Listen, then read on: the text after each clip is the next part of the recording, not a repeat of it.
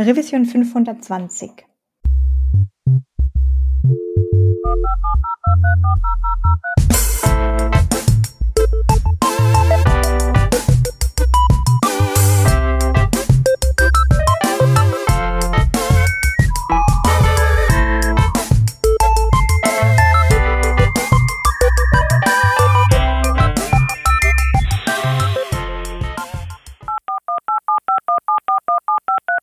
Diese Revision von Working Draft wird euch präsentiert von Lemon Markets.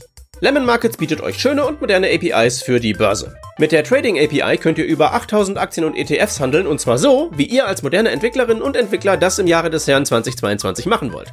Ihr wollt nicht irgendwelche Legacy-Datenformate aus diversen windigen Quellen manuell zusammentragen, nee, nee, nee, ihr wollt Lemon Markets haben. Einfach über die REST API einen Request absetzen, die JSON-Antwort anschauen und fertig ist der Trade.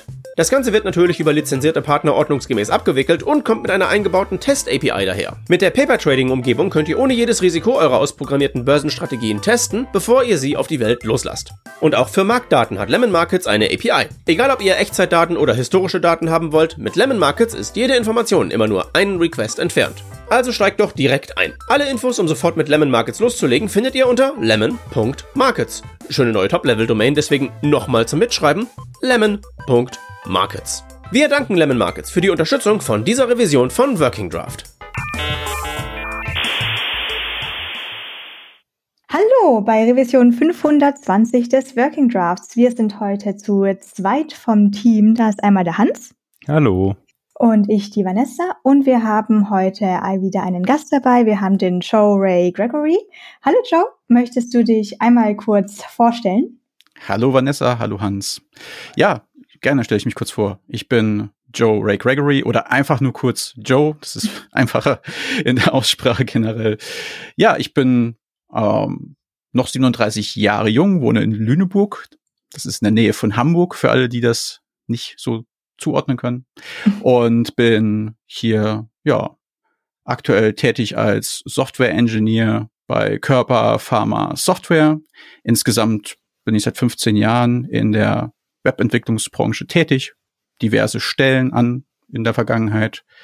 Unter anderem äh, war ich selbstständig gewesen, ein kleines eigenes Unternehmen, habe Startups betreut äh, oder sagen wir es mal so besser miterlebt, wie man quasi von null anfängt, ähm, bis hin zu einer größeren Agentur und war bei Gruner und Ja längere Zeit bei stern.de Frontend Architect und ja, das ist so das, was ich in der Vergangenheit so gemacht habe und aktuell mache. Also meine Leidenschaft ist das Frontend. Und ja, dementsprechend bin ich heute hier zu Gast bei euch und darf darüber auch ein bisschen sprechen. Dann bist du ja auf jeden Fall schon äh, gut rumgekommen und auf jeden Fall moin Richtung Norden. Ja, moin. Als man das in Lüneburg auch noch sagt. Auch das, ja. Moin ist immer Universalwort. moin. Sowas wie Servus bei uns. Ähm, das Thema, worum es heute geht, ist generell Unit Testing und Testing Library. Äh, wie bist du denn auf dieses Thema gekommen? Was hast du denn damit zu tun? Ja, es ist so, dass ähm, zum einen, ähm, das habe ich glaube ich gar nicht erwähnt gerade, ähm, ich sehr seit Jahren auch als Trainer und als Mentor unterwegs bin, nebenberuflich quasi, neben dem Job. Und dort das natürlich immer ein Thema ist für die, ja, die Mentees oder die Klienten, äh, dass sie halt das Thema Testing sehr interessant finden, sehr spannend finden. Ich finde es auch sehr spannend, aber gerade durch meinen Job bei Körper Pharma Software ist es so, dass wir einen besonderen Fokus auf das Thema Testing haben, weil mhm. wir quasi für den pharmazeutischen Bereich arbeiten. Das verrät das Pharma schon im Namen von ähm, dem Unternehmen. Und ähm, das ist so, dass ja wir unterliegen halt den Regularien der Pharmaindustrie und dementsprechend müssen wir halt wirklich noch mal extrem mehr testen als andere. Das heißt, ähm, ja, es ist ein bisschen umfangreicher, ein bisschen komplexer und ich bin auch froh, dass es so ist, weil ich zum ersten Mal die Möglichkeit habe, auch wirklich konsequent bis zum letzten ohne Ausreden testen zu müssen. ja gut, das ist tatsächlich interessant. Ich kenne so immer diese zwei Lager, das beziehungsweise ich kenne es eh tatsächlich so, dass viele Entwickler, Entwicklerinnen doch wirklich testen möchten auch wirklich so aus eigenem Interesse heraus, das gut zu können, weil es ja doch irgendwas ist, wenn man es nicht so gut kann, dann stolpert man wieder über die Stolpersteine und dann läuft es nicht so schnell und dann eher so von anderen Seiten, von allen möglichen anderen Seiten kommen kann. Aber wann ist es denn jetzt fertig? Es funktioniert doch schon, müsst ihr wirklich noch testen. Äh, wir sehen doch im Browser, ob es geht oder nicht. Ähm, aber bevor wir jetzt tiefer ins Testing-Thema einsteigen, das mit dem Mentoring und Trainer klang ja. sehr interessant. Möchtest du davon noch ein bisschen erzählen? Ja, sehr gerne. Also ich bin seit einem Jahr jetzt bei Workshops.de als Trainer und Workshops.de hat verschiedene ja, Workshop-Themen, die abgedeckt sind im Frontend-Umfeld, aber auch im ja, mittlerweile sehr vielfältigen Umfeld. Also da ist auch Backend-Technologie dabei. Und genau, da bin ich ähm, als Trainer tätig für Vue.js.de. Vue.js.de ist quasi nochmal eine Untermarke von Workshops.de. Das heißt, da gibt es sehr viele Informationen. Also wenn ihr gerade äh, Vue.js interessiert seid und ihr sucht deutschsprachigen Content, dann ist Vue.js.de eine super Anlaufstelle. Das ist schon mal ein bisschen als Schleichwerbung hier an der Stelle. Ähm, genau, und ansonsten bin ich, wie gesagt, als Trainer seit fünf Jahren ungefähr tätig und mache Mentoring. Das heißt, ich betreue Leute eins zu eins. Sie kommen zu mir und fragen halt, oder wir, wir fragen, wie ich ihnen helfen kann, beziehungsweise ich frage sie, wie ich äh, ihnen helfen kann. Wir finden dann einen gemeinsamen Weg, eine gemeinsame Lösung, sehr individuell auf die Persönlichkeit abgestimmt. Also es ist ja so, dass so Workshops und so Trainings oftmals sehr schnell am eigentlichen Thema vorbeilaufen können. Und da geht es wirklich darum, dass man sich um die Person und die Belange der Person kümmert und Empfehlungen ausspricht und dementsprechend dabei hilft, Technologien ja ähm, besser zu lernen. Es sind Leute, die ähm, zum Beispiel aus dem Bootcamp äh, kommen, aus dem Coding Bootcamp vielleicht noch ein bisschen nachlernen wollen. Es sind aber auch Entwickler und Entwicklerinnen, die ja 2010 mit JavaScript stehen geblieben sind und einfach die neuen Technologien nachholen wollen. Und da betreue ich die Leute individuell an der Stelle. Ja, sehr cool. Die Links haben wir dann auf jeden Fall alle in den Schaunotizen drin. Und äh, ja, was, was auch spannend ist, ist dieses einerseits eben aus ähm, Bootcamps rauskommen, aber JavaScript von 2010, also da hängt es ja auch wirklich von dem Beruf ab, wo man arbeitet, äh, mit welchen Technologien man dann arbeitet. Also ich bin halt schon teilweise in Startups unterwegs und dann klar, dann hat man hier Bezug zu React und Vue.js, aber auf jeden Fall cool, dass ihr einfach für alle offen seid. Vielleicht, wenn ich da ganz kurz einsteigen darf, ähm, was mich mal interessieren würde, äh, vielleicht hat es von euch noch jemand präsent, nämlich ähm, wir haben ja angesprochen, wir wollen heute über das Thema Testing reden. Wenn ich so an meine Zeit zurückdenke in 2010, da war ja jQuery irgendwie so total on vogue bei mir. Also ich habe, glaube ich, damals alles mit jQuery gemacht. Ähm, getestet habe ich damals aber gar nichts irgendwie. Ging euch das anders? Und wenn ja, was habt ihr vielleicht auch für Testing Libraries damals verwendet? Also es gab ja für jQuery auch eine Testing Library. Jetzt muss ich überlegen, das war glaube ich QUnit hieß die glaube ja. ich. Ja. ja. Mhm. Die kam mir aber allerdings erst sehr spät über den Weg und ich weiß auch nicht, wann das released wurde, weil ich glaube, John Razik war ja der Erfinder von jQuery. Ich hoffe, ich habe ihn mhm. richtig ausgesprochen ich glaube, das kam mal 2006 irgendwie auf dem Barcamp in New York das erste Mal irgendwie raus so. Und ich glaube so, dann gab es ja noch diese jQuery UI Elements oder ich weiß nicht mehr genau, wie das hieß. Und ich glaube, damit kamen auch diese Q-Unit-Geschichten mit hinzu. Mhm. Übrigens immer noch sehr interessant, by the way. Ähm, auch heute kann man noch sehr viel von äh, dem jQuery Core lernen, auch wenn es immer so verteufelt wird. Aber da stecken sehr viele Design Patterns drin, ähm, die sehr interessant sind. Und mhm. ja. Aber ansonsten habe ich tatsächlich ähnlich wie du damals gar nicht so viel, ja, es war halt so manuelles Testen. Ne? So Sehenscheidenentzündung durch die ganze Zeit äh, F5 drücken oder Steuerung R oder Command R, ja. Ja, also gerade eben Frontend testen, das, das war auch wirklich gar nicht ein Thema. Also das, das, das stand auch gar nicht irgendwie zur Frage. Auch keine visuellen Tests, in, zumindest in meiner Vergangenheit. Das einzige, was ich kannte, aber keine Berührung mit hatte, war dann sowas wie Selenium, wofür es aber immer eigene QA-Engineers gab, die dann wirklich für das Testen zuständig waren. Das war wirklich so der eigene Bereich, der macht was anderes. Ja, das ist äh, richtig. Also das, wenn man den Luxus hat, ähm, ist es super ich war ja auch zum Beispiel auch in Agenturwesen unterwegs gewesen. Das ist ja auch nochmal eine ganz andere Welt und sehr spannend. Also man kann ja unterschiedliche Dinge tun. Und ähm, ich, bei mir war es schon immer so, dass ich mich immer weiterentwickelt habe. Von ähm, ursprünglich habe ich angefangen nur mit Design 2004, 2005, so Photoshop. Was war das? Version 6, Version 7. Und ich habe halt keinen Bock mehr gehabt, das, das Ganze dass ich nicht verstanden habe, was da passiert und es immer hieß, das kann man nicht umsetzen. Und so habe ich mich immer lang gehandelt. Und das war mit allen Dingen so. Das war auch beim Testing so gewesen. Ich habe dann irgendwann gesagt, so, äh, das muss doch irgendwie da muss es doch Lösungen geben. Das kriegt man doch alles irgendwie hin. Und ähm, dementsprechend habe ich mich immer weiterentwickelt. Und ähm, das fand ich schon sehr spannend, verschiedene Projektformen zu sehen. Das ging irgendwann los mit diesem Crowd-Testing. Es gibt ja auch diese Testing-Möglichkeiten, äh, wo man sich quasi Tester mietet dann von TestCloud.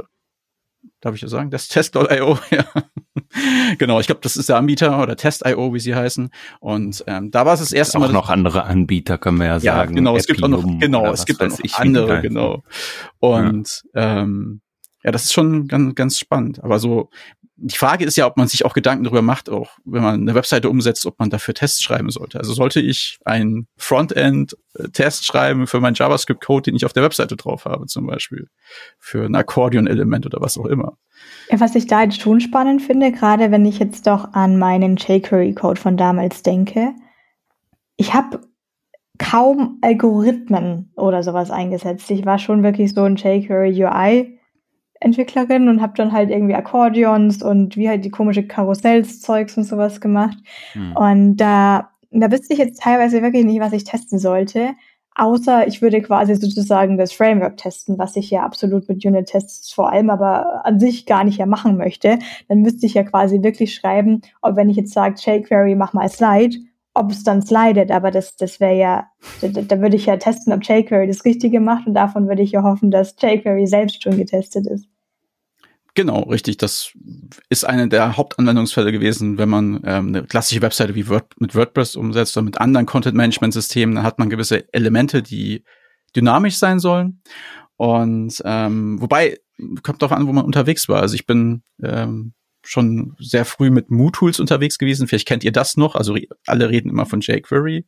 Und MooTools war ja quasi ähm, eigentlich ein bisschen weiter, hat nur leider wie man später herausgestellt hat, den falschen Ansatz gehabt. und der witzige, interessante Faktor ist ja auch, dass bei MooTools, ich glaube, zwei von den MooTools Core-Entwickler haben ja auch React später entwickelt. Also Facebook hat die quasi eingestellt. Ähm, weil ich dachte, die Namen kennst du doch irgendwo. Und ich weiß noch, als ich das erste Mal mit React zu tun hatte, 2013 kam, ich glaube, das erste Mal so, dann dachte ich so, irgendwie diese ganze Benamung von Dingen, irgendwie kennst du das. Und das hat mich dazu be bewegt, dass ich einfach recherchiere und dann habe ich ein Interview auf YouTube gefunden, wo die dann da saßen und über MooTools gesprochen haben, warum das gescheitert ist, das Projekt. Und war spannend gewesen. Aber auch die haben, glaube ich, kein Testing betrieben. Also ähm, weiß ich jetzt nicht. Ich möchte mich jetzt nicht so weit aus dem Fenster lehnen. Ähm, früher war, glaube ich, mehr Energie reingesteckt worden in die Thematik, wie baue ich eine Selector-Engine nach oder so, wie äh, hm. Sissel oder ja. ja. Vielleicht nochmal auf diesen Punkt auch, den du eben nanntest, Vanessa, nämlich äh, wir haben halt ganz viel für das Visuelle gebaut, ne? Sliding äh, Thematik, ne? Wir wollten halt, dass das Akkordeon sich öffnet, weil das dann cool aussieht. Und ich glaube, was dann ja irgendwann diese Transition war, äh, dass man eigentlich an den Punkt gekommen ist, man wollte gerne ähm, ja auch eine gewisse Form der Business-Logik abbilden oder man wollte mehr Applikationslogik oder ähnliches abbilden, wo es nicht mehr rein darum ging, was, wie sieht's jetzt schön aus, ja, was der Hover-Effekt, wie viele Hover-Effekte haben wir denn bitte noch damals mit, mit äh, JavaScript gemacht und solche Geschichten. Mm, ja, und zu dem Zeitpunkt kam ja dann auch immer mehr verbessertes Tooling auf, ne, mit dadurch, dass Node.js groß wurde, haben wir dann halt eine JavaScript-Engine auf dem Server gehabt, ähm, oder halt im, im Terminal drin und konnten es da einfach äh, unsere Tests ablaufen lassen. Ähm, Mocha äh, und, und äh, Jasmine ähm, Grundlagen für das, was halt auch jetzt heutzutage dann noch in, in, in Jest passiert und so. Und irgendwie ist es ja so, dass diese ganzen Tools ein Stück weit äh, das Erlebnis für die Benutzerinnen und Benutzer so einfach wie möglich zu machen. Das war ja sozusagen immer irgendwie so die Prämisse. Ja. Aber der, der Game, da war ja auch ein Game Changer nicht zu vergessen durch Google mit der V8. Also du hast es ja schon angesprochen mit Node.js. Das war ein absoluter Game Changer gewesen. Also und ähm, ich glaube, das kam auch dadurch, dass so Frameworks wie AngularJS entstanden sind oder Knockout.js, womit halt eher Nutzeroberflächen generell gebaut wurden. Man hat gemerkt, dass man mit jQuery UI nicht mehr weit kommt, ne? weil es einfach irgendwie nicht so gut skaliert hat oder nicht so gut funktioniert hat, wie man sich es vorgestellt hat. Und wie gesagt, ich weiß noch ganz genau, als äh, ich angefangen habe mit Knockout.js mich zu beschäftigen, das war halt mhm. einfach Mindblasting damals so. Ne? Mhm. Und man hat dann noch versucht, so Hybridlösungen zu bauen, wie mit Backbone.js in Kombination mit jQuery irgendwie. Also da gab es ja verschiedenste Ansätze irgendwo. Und ich glaube, das hat alles auch damit ja, dazu beigetragen, durch diese ganze V8-Engine, durch den, durch den Chrome-Browser oder durch die Chromium-Engine, dass halt einfach auch mehr ging. Ne? Man konnte mit JavaScript auf einmal ja, man konnte mehr Load quasi auf dem Browser geben, so ähm, generell. Und ich glaube, dadurch kam halt auch der Anspruch, dass man halt ja Software testen möchte, beziehungsweise User äh, Interfaces besser testen möchte, weil es auch komplexer wurde dann auf einmal. Komplexer als ein Akkordeon. Also es war dann auf einmal eine komplette Applikation, die ähm, in einen Diff-Container äh, quasi ähm, reingegeben wurde. Ne? Oder das ist ja heute immer noch die Grundlage von der Single-Page-Application. Ja, das ist ein Knotenpunkt und alles andere wird halt durch den JavaScript-Compiler dann ähm, reingejagt. Und das muss natürlich irgendwie getestet werden. Du hast ja eine richtige Sprache, eine richtige Skriptsprache dann dahinter. Nicht mehr Mischmasch aus HTML, CSS und JavaScript. Wobei am Anfang war das alles noch ziemlich Mischmasch. Ich glaube, das war auch das Schwierige, das zu testen. Und hm. ich glaube, mit React hat sich dann auch vieles komplett geändert. Ich glaube, React war der große Durchbruch irgendwie dann nochmal zusätzlich.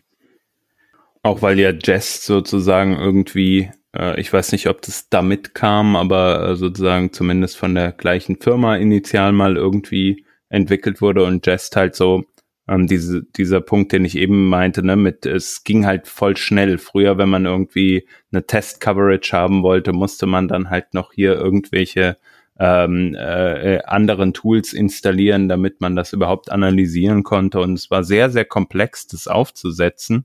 Und mit Jest auf einmal war es so, boom, installiert, out of the box, alles ging. Und es war nicht mehr viel zu tun.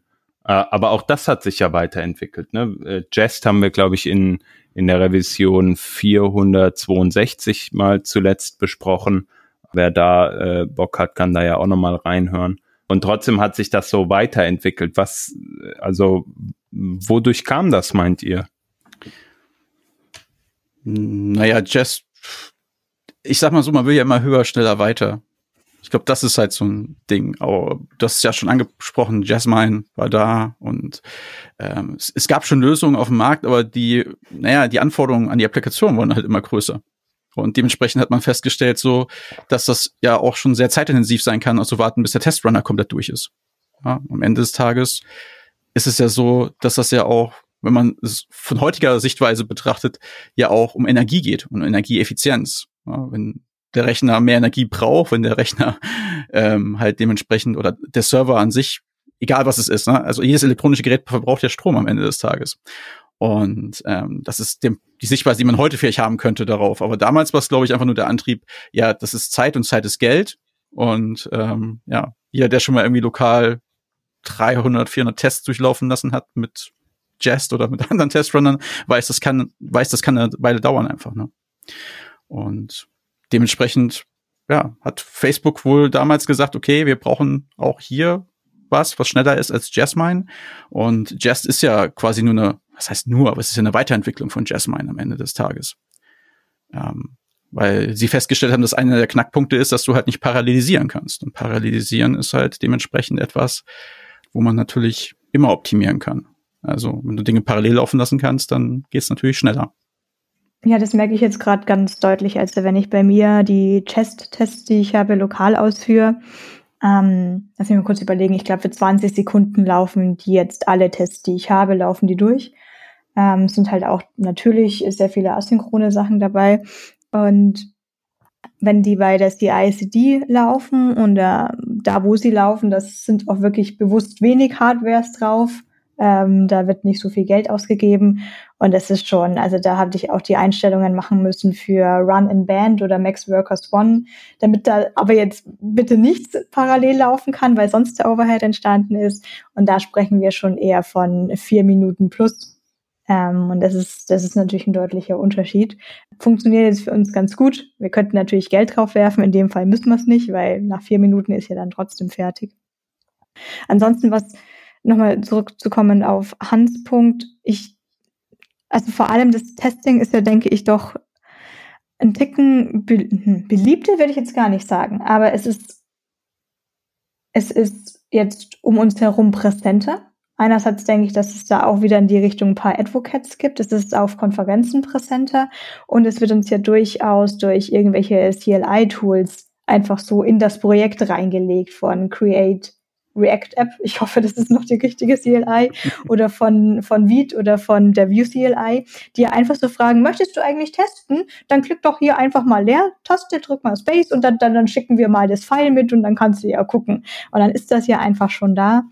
Und ja, wer jetzt schon mal auch mal dann eben so eine Single-Page-Application von mir aus Server-Side Rendered dann für zwei, drei Jahre hatte und dann mal mit dem Refactoren anfängt und man dann keine Tests hat, dann steht man eben schnell da und denkt sich, oh je, was mache ich jetzt alles kaputt, wenn ich diese eine Funktion ändere? Und ich glaube, das, das wäre jetzt mein Hauptgrund zu testen, ist das, damit ich später mal maintainen kann.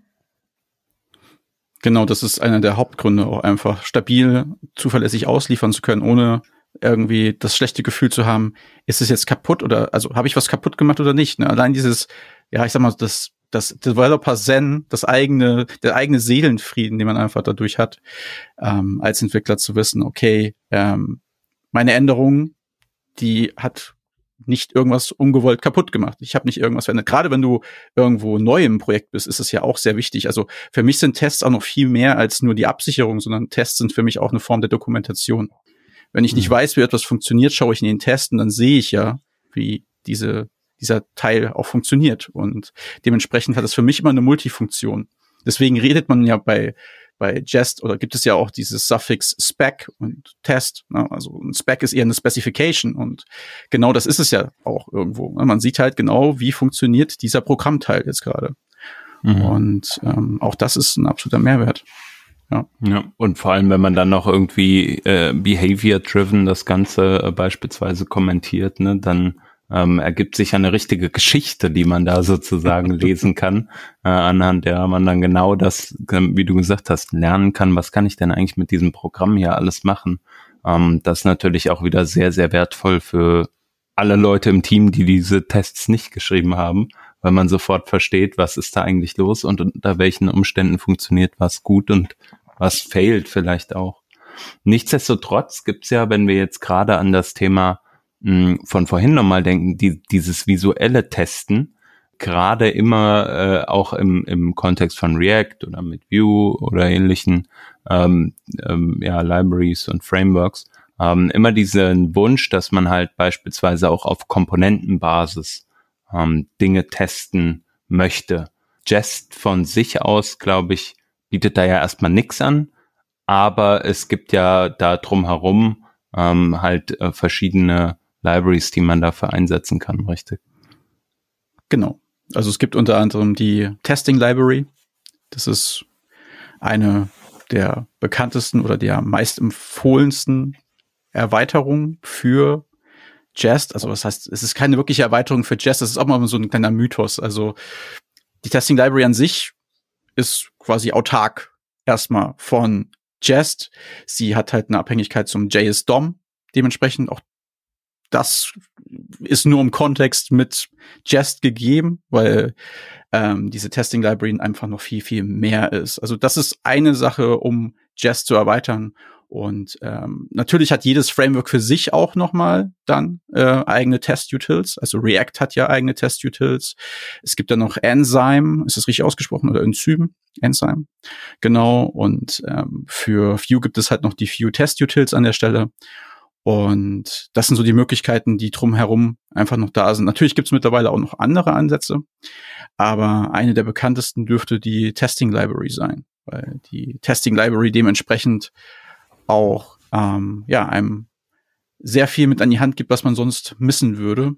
Wobei man auch fairerweise sagen muss, dass das auch nur wiederum ein Aufbau ist auf den bestehenden Libraries, die für jeweils ein Framework auch schon vorhanden sind. Ja. Jetzt hast du gerade was Interessantes gesagt, bitte. Es gibt ja diese View-Test-Utils. Genau. Und das ist das, das Setup, das ich auch aktuell habe, ist, ich habe halt eben Chest und ich habe die View-Test-Utils drauf. Aber es gibt ja auch die View Testing Library. Und am Anfang dachte ich immer, die Testing Library wäre einfach irgendwas von React und habe es erstmal ignoriert. Irgendwann ja. habe ich kapiert, nee, das ist eigentlich Framework agnostisch oder vielleicht auch doch nicht. Auf jeden Fall gibt es auch irgendwie den Reiter auf der Seite, ah, Tab auf der Seite mit äh, View Testing Library, wo sie tatsächlich auch schreiben, ähm, also auf der neuen View Test Util Seite für View 3 habe ich, glaube ich, irgendwo in den Docs auch gelesen, dass sie empfehlen, einfach nur die Testing Library zu benutzen, weil sie die API auch von den View Test Utils benutzt, aber wohl das auf eine bisschen Developer User Experience freundlichere Art und Weise, dass sie sozusagen weniger Fehler beim Test Testschreiben zulassen und da empfehlen sie einfach tatsächlich sogar die View Testing Library zu benutzen. Genau, mit der neuen Dokumentation, die am 7. Februar online gegangen ist auf Vue.js.org. Ja, die es gab ja so einen Switch. Du den Datum auswendig weißt. Ja, ich erinnere mich daran, dass es auf der Vue Nation angekündigt wurde und äh, der Talk von Evan, der ist mir noch relativ äh, Shampoos geöffnet. Ja, Shampoos, ja. Ist ja auch, man muss ja auch als Trainer und Coach auch mal gucken, äh, dass man auch zeitnah dann äh, reagiert und auch äh, interessante Angebote machen kann für Workshops. Nee, ähm, aber generell ähm, ändert, hat sich ja ziemlich viel geändert jetzt in Vue. Ne? Vue 3 ist seit diesem Tag äh, quasi die offizielle Version. Also man muss nicht mehr sagen add next, wenn man Vue.js installieren möchte. Und ähm, viel interessanter ist aber auch die Umstellung oder die neue Dokumentation, weil das, was du eben angesprochen hast, steht halt. Es gibt halt so eine extra Seite, ähm, auf der halt ja diese ähm, Special Steps quasi drauf sind, also die weiteren Steps, die man gehen kann, wenn man mit Vue arbeiten möchte, das ist das Thema Testing. Und für Components-Tests wird tatsächlich auf dieser Seite empfohlen, dass man die Vue, äh, die Testing Library mit Vue verwenden soll, also die es dafür gibt. Ähm, zeitgleich wird natürlich auch noch auf die Vue Test Utils verwiesen. Und ähm, wie du schon gesagt hast, ist es halt quasi nur ein Aufbau. Also nur es ähm, übertrieben gesagt. Also muss sich das so vorstellen, dass äh, die Testing Library quasi ähm, einen Core hat und dieser Core gilt halt für alle. Ja, da geht es darum, eine einheitliche Basis zu schaffen. Und dann kommen halt on top diese Spezialitäten pro Framework. Deswegen gibt's diese Testing Library für Svelte, für Vue, für Cypress, für Puppeteer. Oder man kann damit auch einfach nur Java, also nur JavaScript-Code testen am Ende des Tages. Also man kann mit der Testing Library Core auch einfach nur sein, äh, seine Web Components zum Beispiel testen. Mhm. Jetzt meintest du ja gerade noch Puppeteer. Ist die Testing Library jetzt rein für Unit-Tests oder wann würde ich die Testing Library verwenden? Ja, das ist sehr interessant, weil die Testing Library ist erstmal eine Ansammlung an Tools zum Testen und zwar basierend auf einer gewissen Grundphilosophie. Ne, bei klassischen Unit-Tests, also an die Testing-Pyramide denkt, ist Unit-Test immer so ein ganz breiter Batzen, der unten ähm, angezeigt wird. Und wenn man an User Interfaces denkt, hm, ist schwierig, ne? Also so eine Einheit ist das ja meistens nicht. Das ist ja so ein bisschen, wie Hans auch gesagt hat, so eine Kombination manchmal auch aus gewissen Dingen einfach auch. Und ähm, deswegen ist eine Philosophie und der Ansatz von der Testing Library zu testen wie ein User.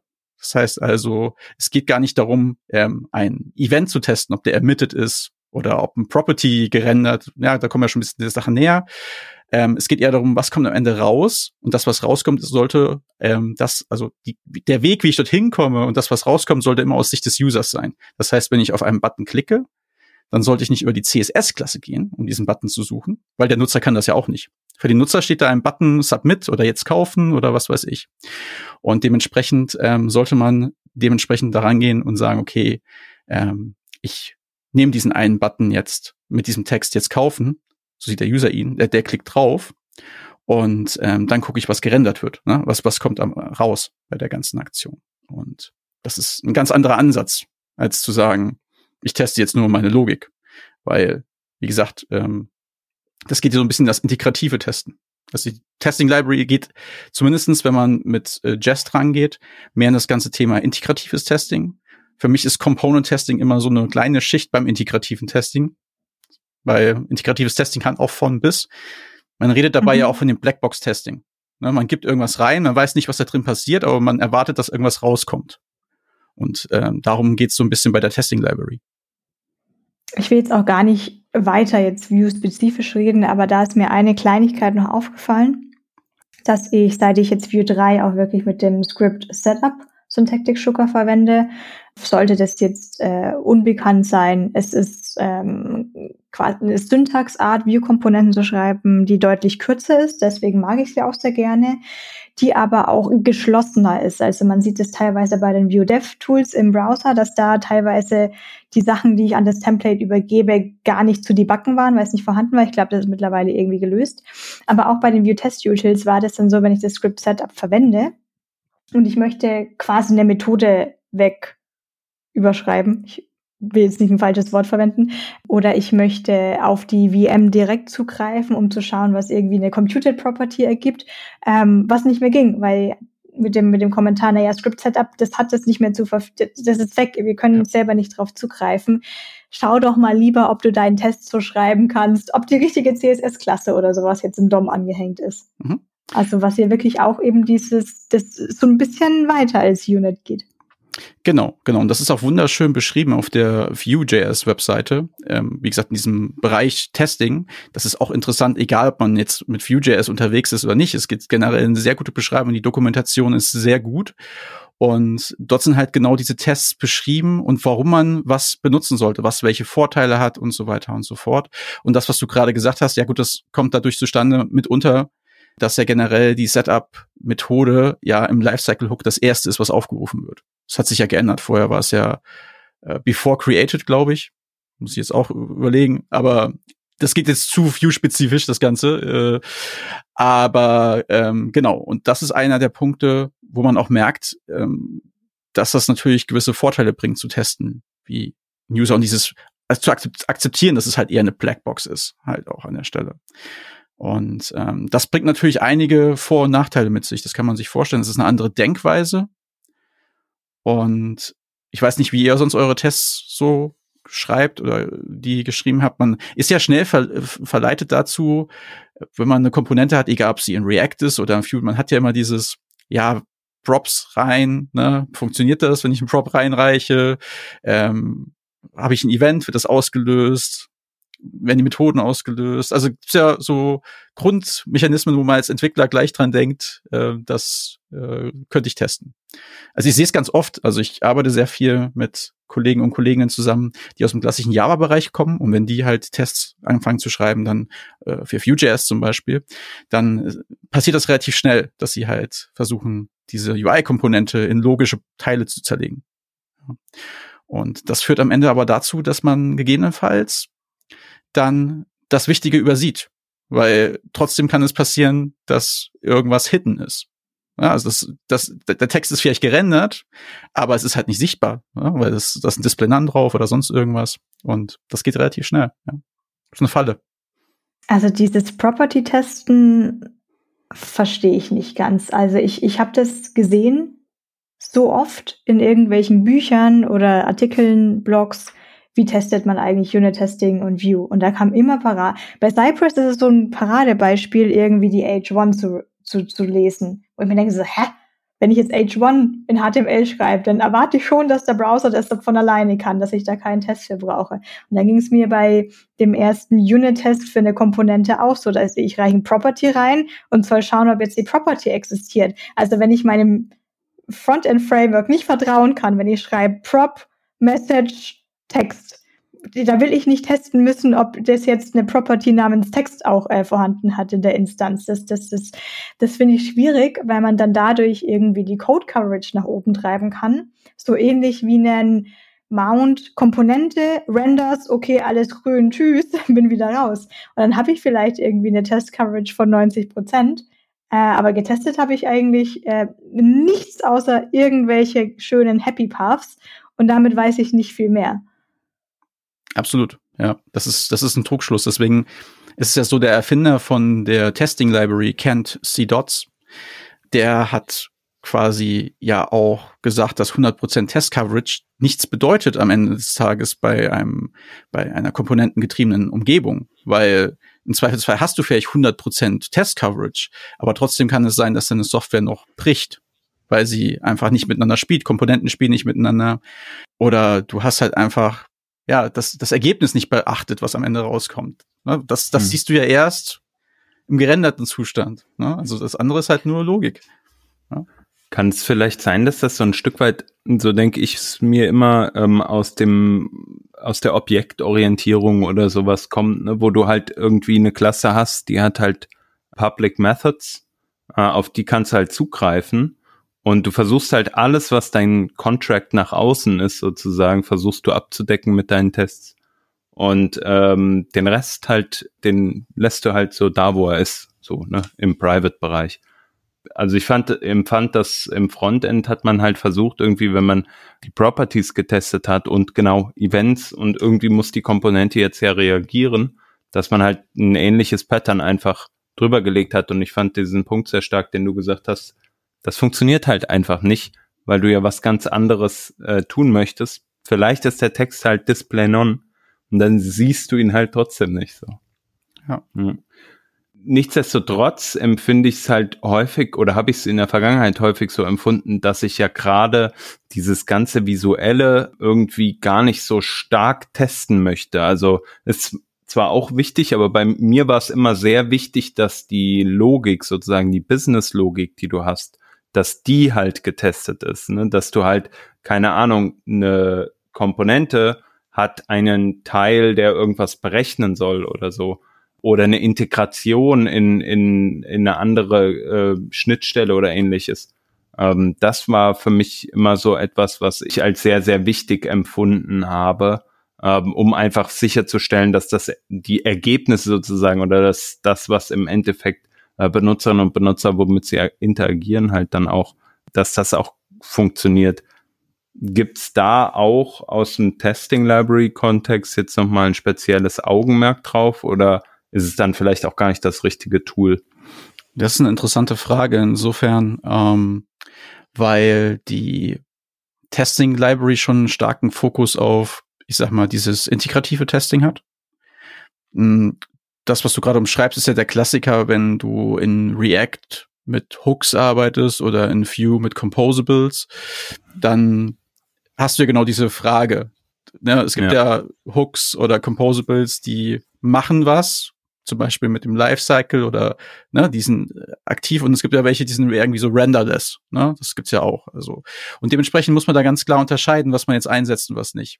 Also generell gibt's ja immer noch den Klassiker, dass man immer noch Unit-Tests schreiben sollte, auch wenn man die Testing Library einsetzt. Die Testing Library ist jetzt nicht das Tool, um alles zu erschlagen, so, sondern das ist halt einfach nur ein Ansatz, um ja gewisse Aspekte, die vielleicht aber auch eher Business-Logik sind, die Auswirkungen auf Komponenten haben können, mit abbilden zu können.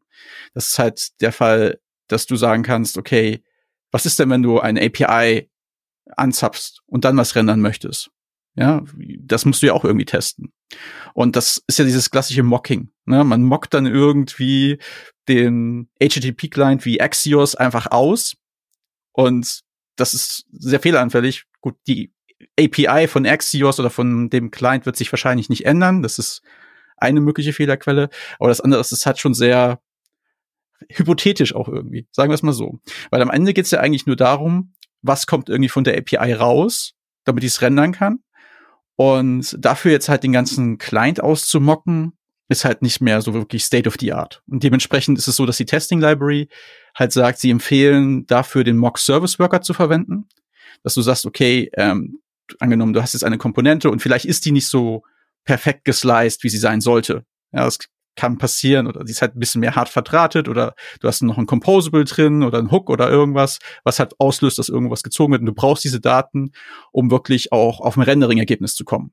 Und dann kannst du diesen Mock Service Worker benutzen. Das ist ein Service Worker für die Leute oder die Zuhörer, Zuhörerinnen, die vielleicht sich mit Progressive Web Apps auskennen oder das schon mal gehört haben. Das basiert auf so einem, ja, dieser Service Worker, der wird quasi zwischengeschaltet, ist wie ein Proxy, ist wie ein Netzwerk-Proxy quasi. Und ähm, da ist es dann so, dass man halt mit Hilfe dieses Mock-Service-Workers halt hingeht und nur noch den Response quasi faked. Das heißt also, wie das Ergebnis zustande kommt, wie genau die API ist von dem äh, von Axios oder von dem etwas, was quasi ein Promise auslöst oder eine Abfrage auslöst, das ist total egal. Das quasi ein ähm, Netzwerk aufruft, der ist passiert, ja. Und ähm, dieser Mock Service Worker, der geht dann hin und sagt, okay, ich weiß, dass da jetzt quasi eine Anfrage kam. Und du kannst halt als Entwickler und Entwicklerin hingehen und sagen, okay, jetzt fake ich nur den Response. Das heißt, du musst nur den Response mocken und nicht mehr die API des äh, HTTP-Clients. Und das ist schon sehr mächtig insgesamt, weil ähm, du, ja, du musst nichts wissen darüber, äh, wie dieser HTTP-Client zum Beispiel funktioniert oder wie die Details da drin funktionieren. Du musst nur wissen, dass ähm, irgendwo eine Anfrage an eine API rausgeht oder an irgendwas rausgeht und das musst du abfangen und dementsprechend sagen, okay, ich fake jetzt nur den Response. Ja, das ist die Grundidee dahinter von diesem Mock Service Work. Und das ist etwas, was die Testing Library ähm, auch in den Dokumentationsbeispielen vorstellt. Ja.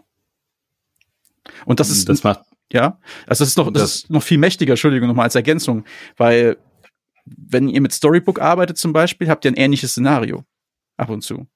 Mit Storybook könnt ihr ja auch Komponenten-Libraries aufbauen oder Komponenten vorbereiten etc. Und öfter hat man da auch das Problem, dass man halt dementsprechend ähm, auch mal Daten faken muss, die von der API zum Beispiel kommen. Login zum Beispiel könnte das beste Beispiel sein. Ne? Könntest du damit vollwertig einmal durchtesten. Sollten wir also auf jeden Fall auch nochmal verlinken, ähm, wo das in der in den Docs äh, steht, ähm, weil das macht das Leben natürlich so so einfach heutzutage, ne? dass man halt diese Tools einfach hat, ähm, die Use Cases, die man hat, einfach ja äh, abfrühstücken kann sozusagen, um dann wieder auf das zu kommen, was wir am Anfang gesagt haben, nämlich du hast vielleicht gar nicht mehr diesen zeitlichen Invest, zusätzlichen zeitlichen Invest im Aufsetzen von äh, dem Tooling oder ähnlichem. Ne? Ähm, klar gibt's einmal eine Lernkurve irgendwie, aber wenn man es dann einmal drin hat, die Zeit, die man sich spart im Fehler finden, ich habe das so oft durchgemacht, dass ich irgendwelchen Code hatte und wir, wir kennen das alle, ne? Wir hatten irgendeinen kleinen Fehler irgendwo und am Ende hätten wir das mal einmal ordentlich getestet, dann wäre der Fehler äh, uns sofort aufgefallen. Und die Zeit, die spart man sich einfach in, in der Regel. Und das ist, denke ich, etwas, weshalb das Testen so wertvoll ist. Und vor allem die Langlebigkeit dessen, was man da eigentlich tut. Ja. Ich habe für mich noch einen zweiten Vorteil beim Testing äh, gefunden. Also das erste war, wie ich meinte, ja schon, dass ich, ich will es halt später auch mal nochmal umschreiben können und weitere Features draufhauen können oder vielleicht auch wieder was löschen können und dabei sicher sein, ich lösche auch wirklich nur das Richtige.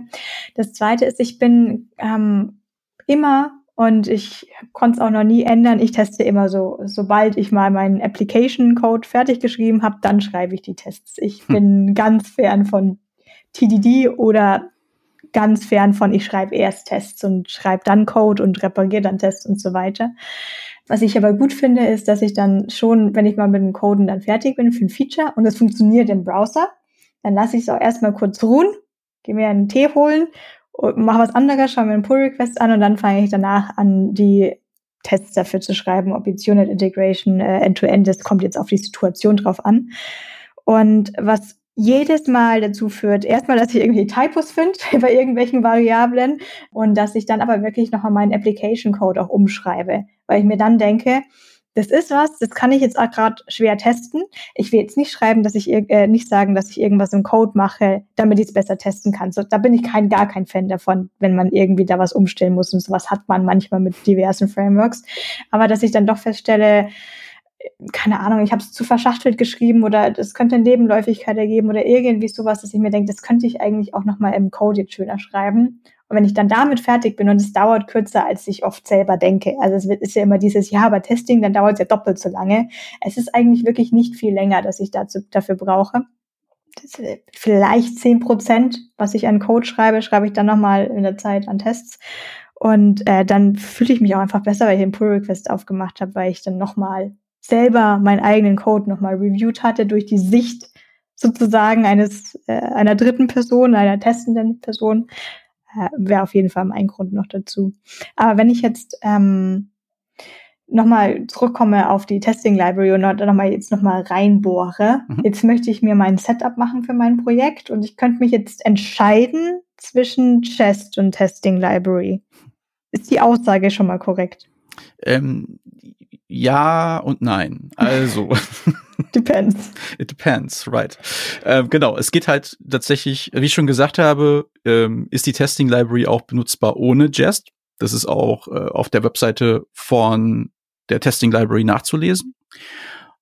Aber du musst dich natürlich darum kümmern, dass du es halt selbst implementiert bekommst. Ja, das ist halt gegeben.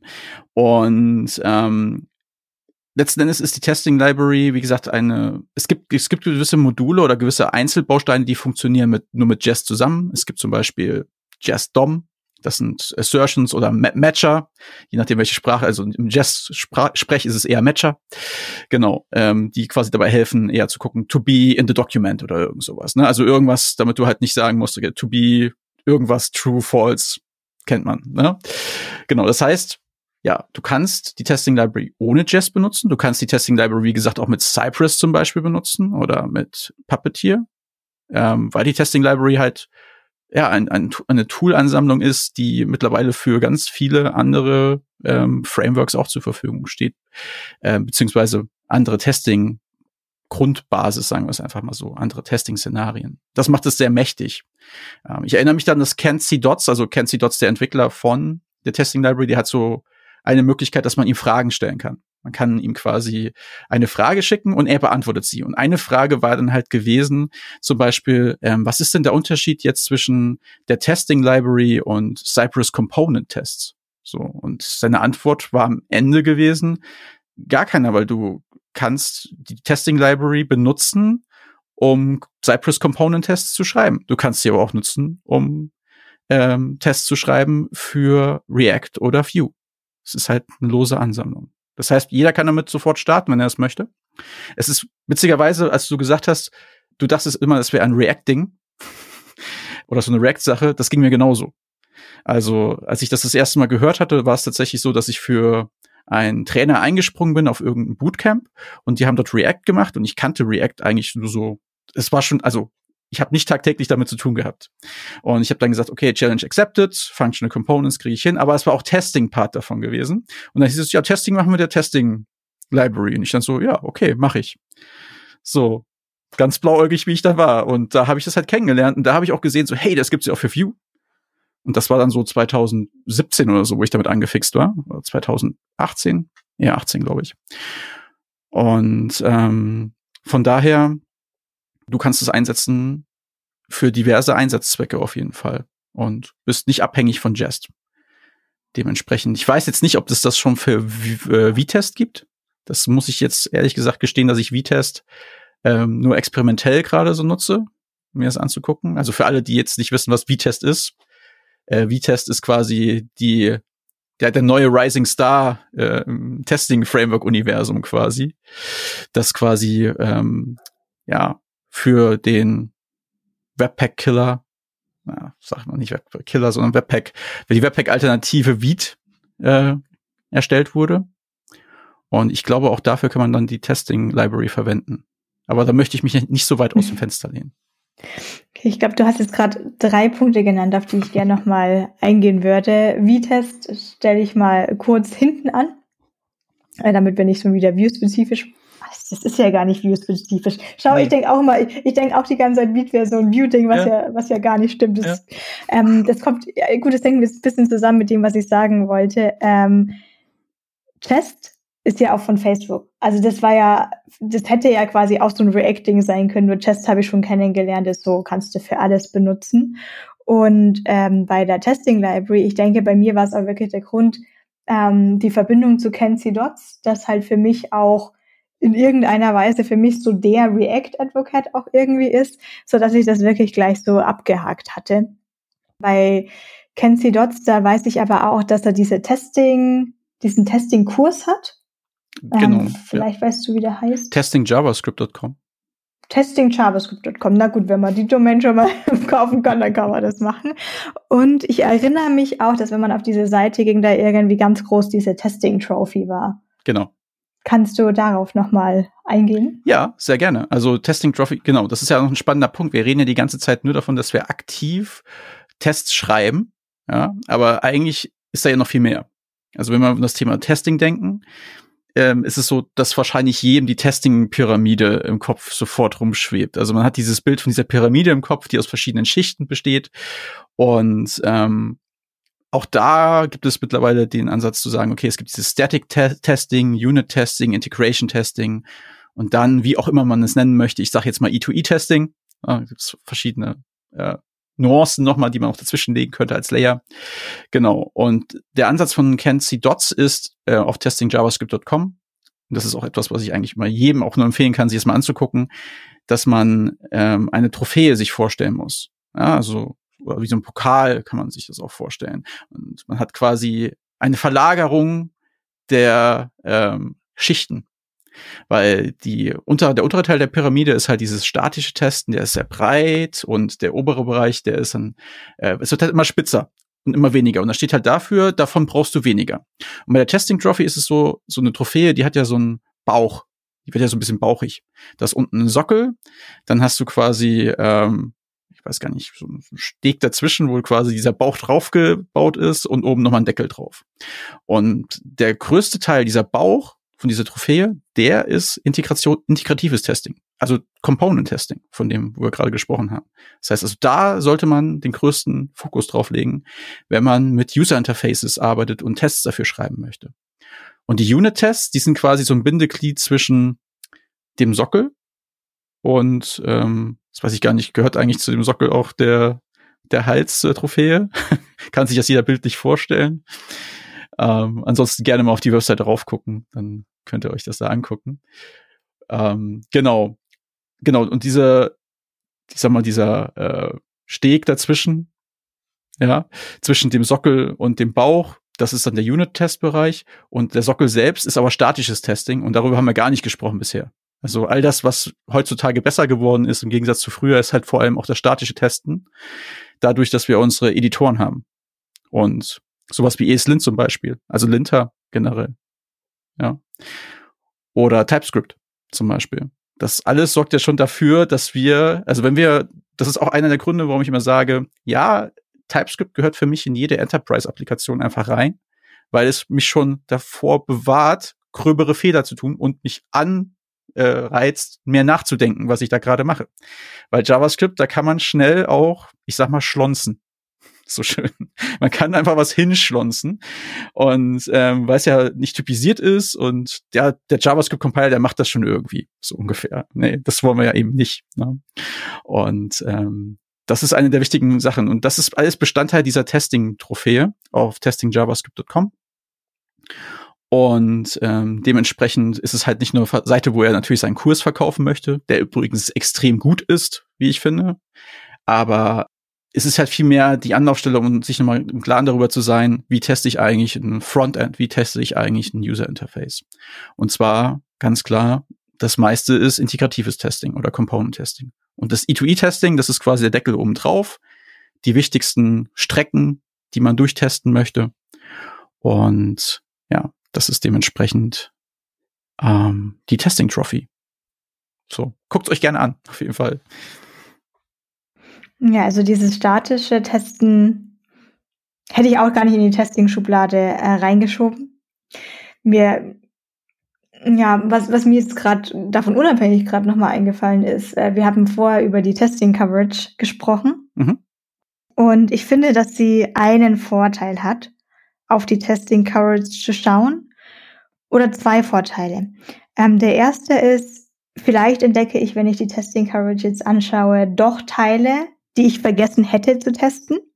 Das finde ich einen großen Vorteil oder vielleicht auch den größten. Das andere, was ich irgendwie ganz gut finde oder ganz nett finde, ist, wenn man sich das so ein bisschen als Benchmark nimmt, nicht 100 Prozent zu haben, das kann man kann jetzt jedes Team für sich irgendwie dann selbst entscheiden, aber dass man zumindest so sieht über die Dauer, ob das denn, ob die Testing Coverage zumindest irgendwie so gleich bleibt oder ob sie zum Beispiel stark absinkt. Wenn ich jetzt sehe, sie sinkt stark ab, dann weiß ich, oh, oh, hier machen wir gerade Deadline-Driven mhm. Development und muss alles rausgeballert werden. Und da sollte man vielleicht genauer hinschauen. Absolut.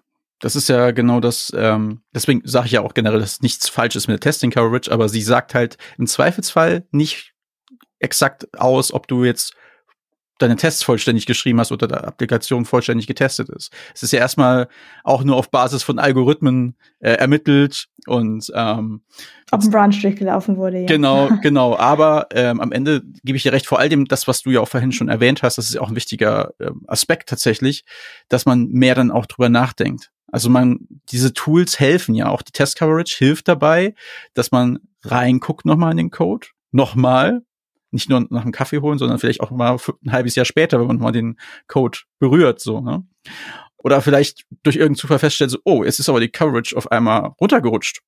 Das ist ja auch nicht wünschenswert. Das ist ja nicht immer wünschenswert. Das muss man ja auch mal so ein bisschen äh, betrachten, dann, was gerade die Mission ist. Aber generell, gerade wenn du zum Beispiel auch deine Services testest, ja, du hast ja nicht nur Komponenten, du hast ja auch, wie Hans gesagt hat, manchmal Dinge, die eher Business-Logik sind. Und ähm, von daher ist auf jeden Fall ist wichtig auch die Code Coverage zu berücksichtigen. Ähm, nur halt, wie gesagt, den, den Fokus im Auge zu halten. Was mache ich da eigentlich gerade? Und ist es wirklich aussagekräftig? Ähm, oder muss ich doch vielleicht noch mal ein bisschen mehr Zeit investieren und mir auch die Tests dementsprechend an der Stelle angucken? Und ja, das ist ein, ein, ein sehr spannender Aspekt. Auch beim Test-Driven Development. Du denkst ja viel mehr nach. Wenn du Tests, also wenn du TDD entwickelst zum Beispiel, dann denkst du ja viel mehr darüber nach, was du da gerade machst. Dann fällt dir ja schon viel früher auf, oh, muss ich kleiner schneiden oder ne? Es hat ja sehr, sehr, sehr viele äh, Vorteile.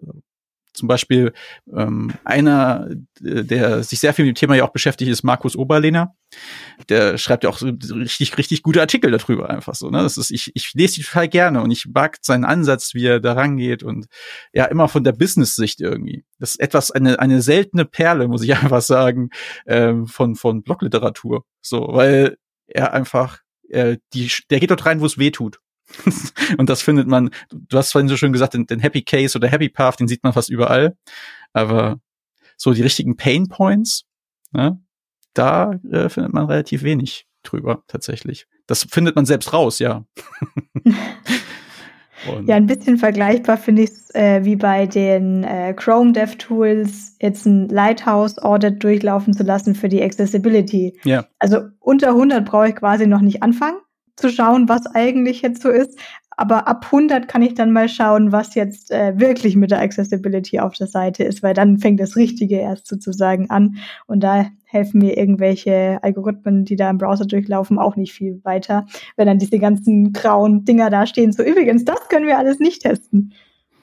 Ja, und auch da ist die, ist die Testing, äh, ist die Testing Library extrem gut. Und das Thema Accessibility ist extrem wichtig aus Sicht der Testing Library, weil die auch sagen, dass du primär by Role testen solltest. Also normalerweise würdest du ja sagen, dass du keine Ahnung, du hast deinen Rapper und dann hast du irgendein gehst du über den Wrapper, über das DOM und grabst das Element und dann schreibst mhm. du deinen Tester drauf. Zum Beispiel. Ob die CSS-Klasse mhm. jetzt gesetzt ist, habe hab ich schon erwähnt, sollte man nicht machen, weil ist ja nicht wie ein User das testet. Aber ein Nutzer würde ja bei Roll, ja, es ist ein Button. Ne? Die Rolle des Ding ist ein Button und dann kannst du nochmal mit ähm, zusätzlichen Matchern beziehungsweise na, ist nicht Matcher, sondern du kannst dann Properties nochmal testen von diesem Button, wie zum Beispiel der Text, der da drin steht oder der Name oder was auch immer. Und ähm, auch da ist die Testing Library ein guter Ansatz, weil die einem auch dabei hilft, nochmal darüber nachzudenken. Wenn man das ja liest und vorher mit Accessibility nicht viel zu tun hatte, denkt man ja nochmal drüber nach. Scheinbar ist es ja doch wichtig. Ja, ja für mich ist es selbstverständlich, dass Accessibility ein sehr wichtiges Thema ist, aber es ist halt gerade im Enterprise-Segment nicht immer so verbreitet, weil ähm, es ja auf die Zielgruppe ankommt am Ende des Tages. Ja? Und ähm, ich höre ganz oft den Satz so, ja, ist ja ist ja keine Behörde, muss ja nicht barrierefrei sein oder barrierearm sein. Und ich finde, diese Ausrede zählt 2022 nicht mehr. Meine Meinung. und da hilft einem auch die Testing Library dabei, einfach vielleicht das Mindset zu ändern und ähm, zu sehen, okay, die Empfehlung ist, by Role quasi zu testen, also Elemente by Role anzusprechen und eben nicht bei ID oder Class Name oder irgend sowas. Ja, was mir jetzt der Punkt ein bisschen gerade noch schwer fällt. Also ich habe jetzt meine Testtests am Laufen mit den View Test Utils und könnte ja jetzt zur Testing Library umschwenken. Ähm, aber jetzt habe ich ja auch gerade von V-Test gehört. Also nochmal äh, kurz die Zusammenfassung. Vite ist ein No-Bundler-Bundler. Also ich habe im Development eben äh, kein Bundling und es ist alles super blitz, blitz schnell und jeder, der es verwendet, ist normalerweise auch dann immer super happy. Und für den Production Build wird dann Under the Hood Rollup verwendet, um dann das Street Shaking etc. zu machen. Und V-Test klingt ja schon irgendwie, als wäre das damit irgendwie verwandt. Ähm, scheint eben auch Blazing Fast zu sein. Ich kenne die äh, grundlegenden Sachen nicht wirklich. Also ich weiß nicht, warum das jetzt so super schnell ist. Ich denke aber, ein großer Vorteil oder etwas, was wie ein Vorteil klingt, ist so, wenn man Viet verwendet und dann V-Test zum Testen, dann klingt das so, als würde das ja auch auf dem gleichen Setup laufen und irgendwie sicherer sein. Also gerade bei Test höre ich das ja auch immer mit so, mm, JS DOM, das ist ja nicht der richtige DOM. Ähm, vielleicht können wir darauf auch kurz zu sprechen kommen. Ähm, bei V-Test habe ich jetzt aber eben auch keine Infos. Geht das denn auch mit der Testing Library oder ist das dann doch wieder was anderes? Und V-Test, wenn man auf die Webseite geht, da steht noch ein schönes Warnzeichen ist still in development. Ich habe ein paar Tweets gelesen, dass aber wohl die Migration von jetzt zum Beispiel Test zu V-Test wohl schon auch wirklich in Beispielen sehr einfach wäre. So in einer Viertelstunde kann man wohl auf 15 Tests da gut migrieren. Das geht anscheinend pro Minute ein Test. Ähm, das würde ich auf jeden Fall noch so ein bisschen im Auge behalten. Was ich jetzt aber, ein Punkt, auf den ich jetzt noch kommen möchte, ähm, sehe bei V-Test, da sehe ich, okay, ich sehe sechs äh, Personen da so verlinkt und dann sind irgendwelche Contributors noch dabei. Und ja, okay, da weiß ich, bei die beiden, die kenne ich schon ein bisschen von Konferenzen, das sind irgendwie Viewcore-Mitarbeiter.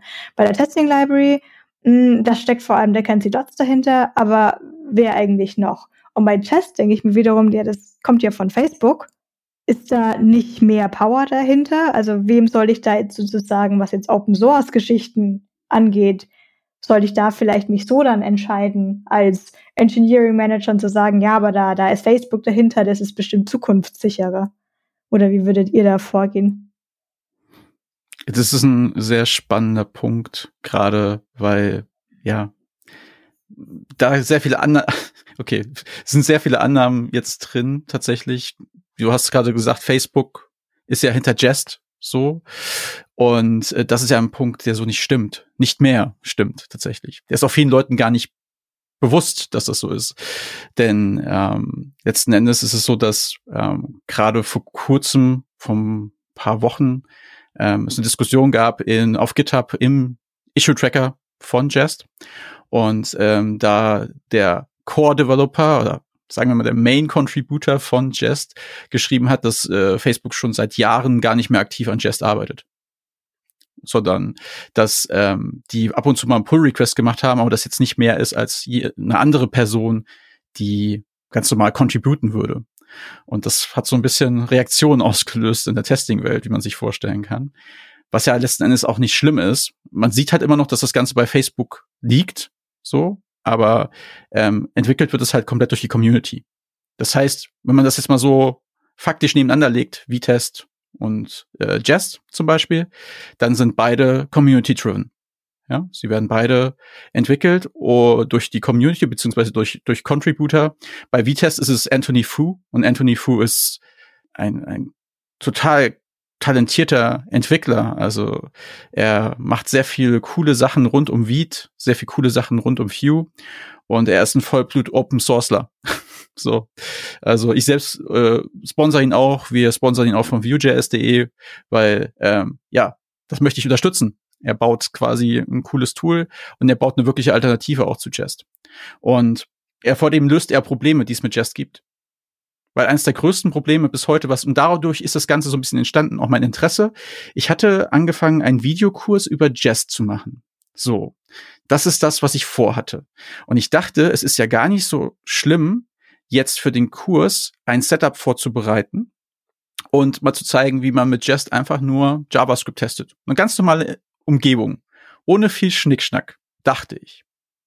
Und dann wird man relativ, du hast es so schön gesagt, man ist ja verwöhnt dadurch, dass die Create React App oder jetzt äh, Create View, wie der neue Weg ist, oder die View CLI, da klickt, also dann sucht man sich Sachen aus und alles funktioniert. Das ist ja das Tolle, was man damit einkauft. Aber wenn man das mal selbst aufsetzen soll, dann merkt man erstmal, wie schmerzhaft das ist. Und für mich waren das große Schmerzen gewesen, dieses äh, Jest Jest zu installieren und zu konfigurieren, weil ich mich am Anfang gefragt habe, warum geht das denn mit den Imports nicht? Also mit den ECMAScript-Modules. Warum kann Jest das nicht? Und äh, in der Dokumentation, das ist ein ungelöstes Problem schon länger und das ist auch ein Kritik Kritikpunkt an Jest, dass es halt nur mit CommonJS funktioniert und du einen Transpiler wie Babel brauchst oder das experimentelle Feature nutzt, was aber wieder einige Features nicht hat. Und so viel zum Thema, es ist ja eine große Company mit Facebook dahinter, die diese Probleme löst. Facebook hat vielleicht sogar ein anderes Testing-Framework mittlerweile, man weiß es nicht. Oder man muss jetzt ja von Meta sprechen. Das hat auch der Entwickler, ähm, ich weiß nicht genau, wie man ausspricht, der ist ein Norwe er ist ein norwegischer Name, Sim Simeon. Der hat das auch geschrieben gehabt, so Facebook äh, in Klammern Meta, also eine Relation zwischen ihm und Facebook konnte ich nicht äh, in meiner Recherche nachvollziehen. Äh, Von daher ähm, ist Vitest eine Alternative. Vitest ähm, ist schneller. Vitest ist ähm, ja löst einige Probleme. Äh, es wirbt selbst damit, dass es halt diese ECMAScript Modules out of the box unterstützt. Und ähm, alles, was man nicht mehr transpilen muss, ist äh, weniger Tooling und weniger Tooling. Da bin ich ein Freund von. Also Tooling ist gut, Tooling unterstützt, ähm, aber wenn ich was reduzieren kann und vor allem, wenn ich Compile Time äh, reduzieren kann, dann bin ich immer happy an der Stelle. Ja, dann warten wir nur mal drauf, dass Sie bei Ihrer Webseite schreiben, ähm, nicht mehr in Development. Also steht auch wirklich drunter, it's ja. not recommended to migrate, äh, to migrate just yet. ähm, das halten wir uns da mal äh, ein Auge drauf. Ich hatte ja vorhin noch erwähnt, äh, der, dieser, dieser ominöse JS-DOM. Könntest du äh, konkret beschreiben, was das denn ist und was es für Nachteile haben könnte? Ja, also der JS-DOM ist, wie du schon gesagt hast, quasi ein emulierter DOM. Ja, also normalerweise ist es ja so, wenn wir unseren Browser haben, dann wird quasi alles in das DOM geladen. Ne? Also der ganze ist ja so ein Abstract, äh, Abstract Syntax Tree dann quasi, ne? also eine Baumstruktur, wo quasi die, das ganze HTML-Markup als Nodes unterteilt wird an der Stelle. Und das hat man nicht, wenn man ähm, einen Test ausführt, der auf der Command-Line ausgeführt wird, weil da ist ja kein Browser. Wir starten ja kein Headless Browser. Diese Möglichkeit gäbe es. Das ist eine andere Form des Testings. Das ist ein Ansatz, den Cypress gerade geht mit dem Component Testing. Die starten dann wirklich im Headless Chrome. Das ist natürlich ein bisschen ressourcenintensiver, weil wenn ein Browser gestartet wird, ist es halt was anderes, als wenn ich sag mal, ein Skript in der Kommandozeile ausgeführt wird oder im Background ausgeführt wird. Gut. Geht so sehr in die Details. Aber das heißt, wenn ich einen Test ausführen möchte und irgendwas rendern lassen möchte, was irgendwo in den DOM inkludiert werden soll. Das heißt, in einem Body zum Beispiel. Eine klassische Webseite wird ja alles in den Body inkludiert. Dann brauche ich ja irgendwas auch bei meinen Tests, wo das reingeflanscht werden kann oder reingesetzt werden kann. Und genau da ähm, kommt halt JS-DOM ins Spiel. JS-DOM ersetzt halt das, was wir als, ich sag mal, ganz plump Window kennen. Ja. So, und da kommt dann dementsprechend, äh, ja, das kommt zum Tragen dann, wenn wir eine React-Komponente rendern, die Rendermethode ausführen, wir kriegen HTML zurück und das muss injected werden und genau da kommt der JS-DOM dann ins Spiel. Das Ganze wird injected in den JS-DOM und der JS-DOM gibt uns natürlich noch mehr, weil Window, wie wir wissen, gibt ja auch eine API mit uns, ne, ne, wo wir verschiedene Methoden haben, wo wir verschiedene Properties haben, auf die wir zugreifen können. Und das macht der JS-DOM auch ähnlich dann an der Stelle. Bei Vitest, spannenderweise ist es so, da habe ich noch nicht so viel investiert. Äh, die sagen, dass sie mit Happy DOM oder JS DOM funktionieren. Ich kann jetzt allerdings leider nicht sagen, wie sich Happy DOM von JS DOM unterscheidet. Aber das nochmal als Input, falls äh, da jemand Interesse hat, noch zusätzlich. Man kann sich auch mal den Happy DOM angucken. Ähm, das ist wohl auch eine Alternative an der Stelle. Und JS-DOM ist etwas, womit Jest out of the box kommt. Also ich glaube, die Standardkonfiguration von Jest hat den JS-DOM bereits aktiviert. Interessanterweise kann man es auch deaktivieren. Wenn man zum Beispiel sagt, man hat nur Node.js-Testing oder irgendwas, was halt kein, kein JS-DOM benötigt, dann kann man das auch in den Optionen ausstellen. Das beschleunigt natürlich auch immer die Tests gegebenenfalls. Ja. Ja, da habe ich auch gerade bei Chest 27 viel gehört, dass das wohl alles sehr viel modularer ist und es seitdem, seitdem auch, glaube ich, diese Option gibt. Ähm, da es ja zu viele Beschwerden, denke ich, gab wegen zu langsamen Tests und zu langsamen Tests, dass das so ein bisschen helfen kann. Ist auf jeden Fall, wenn wir über Performance reden, äh, super interessant, wenn wir das wieder mit den alten äh, Zeiten vergleichen, um wieder den Bogen zum Anfang zu spannen. vor, vor zehn Jahren oder zwölf Jahren, wie lange es damals halt gebraucht hat, bis man dann mal so seine Tests durchlaufen hatte. Ähm, oder halt so die ersten Sachen, woran ich mich zumindest erinnere, das ähm, war immer sehr, sehr zeitaufwendig. Und da war natürlich an so ein Tooling wie jetzt zum Beispiel ja Happy DOM äh, oder JSDOM, also ein virtuelle, äh, ein virtuelles DOM sozusagen eigentlich nicht zu denken. Und das ist, ähm, da haben sich die Zeiten einfach sehr, sehr geändert, was das anbelangt. Und äh, man hat es viel einfacher, sozusagen dann auch ordentliche Tests äh, sozusagen zu schreiben. Das, das stimmt. Also um da einzuhaken, ich erinnere mich noch an die Zeit, wo man die DevTools noch als äh, Script in die Webseite inkludiert hatte und die nicht Bestandteil des Browsers waren. Mhm. Ja, das ja, finde ich ganz interessanten Punkt auf jeden Fall. Jetzt haben wir ja einige Punkte schon äh, abgegrast. Gibt es denn noch irgendwelche Punkte, über die du gerne sprechen möchtest? Allgemein Testing, Unit Testing, Testing Library, die wir jetzt noch ausgelassen hatten? Ja, diese Entwicklung in Richtung ähm, den Weg, den Cypress quasi gerade geht.